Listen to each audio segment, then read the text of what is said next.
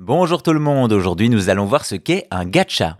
Dans la multitude de genres de jeux, s'il y en a qui sont particulièrement appréciés, d'autres sont beaucoup moins populaires. Dans cette catégorie, on retrouve les gachas, des jeux qu'on aime et qu'on déteste. Ça vous est déjà certainement arrivé, vous lancez un jeu sur mobile qui semble pouvoir vous occuper quelques minutes dans vos différents temps morts, vous rentrez dedans, commencez à collectionner les éléments du jeu, et là, c'est la douche froide, pour avoir ce que l'on veut, il va falloir tenter sa chance et sans doute miser de l'argent. Bienvenue dans le monde des gachas, des jeux dont les personnages et les objets sont des récompenses aléatoires, poussant les joueurs à tenter leur chance encore et encore.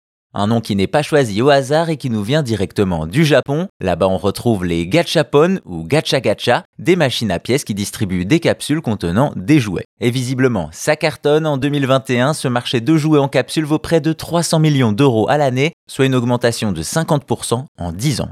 Ainsi, il n'a pas fallu longtemps pour que le jeu vidéo s'empare de la mécanique, surtout dans un domaine, les free-to-play. Dans un gacha, vous allez donc recevoir des personnages jouables les plus faibles facilement, mais pour obtenir les plus rares, direction la loterie et donc le portefeuille.